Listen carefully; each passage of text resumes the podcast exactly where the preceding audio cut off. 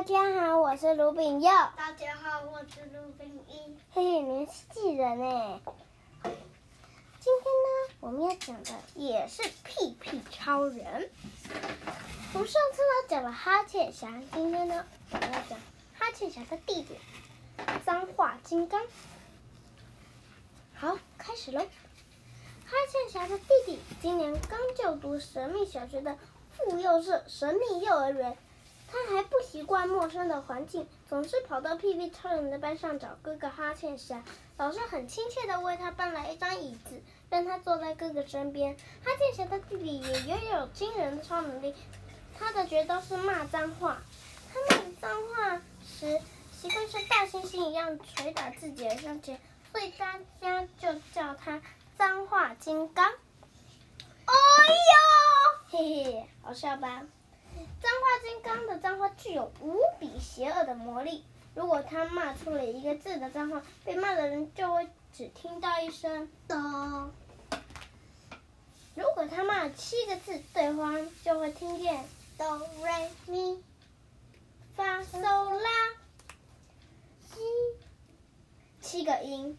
被脏话射中的人，脑海中立刻出现一张张考卷，而且。会不由自主的呆呆站在原地作答。更可怕的是，每一道题只有一分。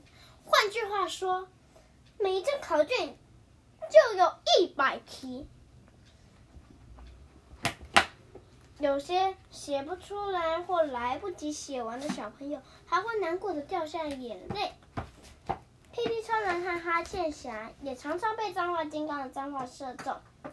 哈欠侠曾经被七个字的脏话打到 K，足足写了两节课才写完八张考卷。因为大家不喜欢写考卷，也就越来越讨厌脏话金刚。由于大家不喜欢脏话金刚，脏话金刚也就越来越不喜欢大家。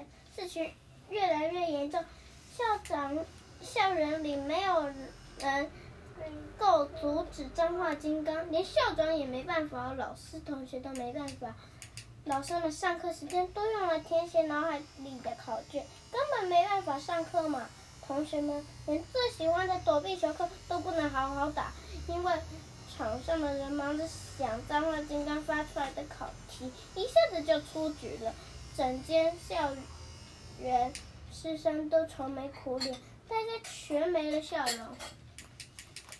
屁屁超人每天拖着疲惫的身子回家，超超妈妈发现他连飞行时放屁都无精打采，好奇的问：“怎么啦？”屁屁超人把脏话金刚在学校里的麻烦告诉妈妈，超超妈妈听完后决定隔天到学校去一趟。一到学校，超超妈妈先去校长室打声招呼，可是校长室门口贴着“写考卷中”。请勿打扰。超人妈妈叹了一口气，摇摇头，向教室走去。你知道他们在教室看到什么了吗？不知道。我们下一次再告诉你答案。拜拜。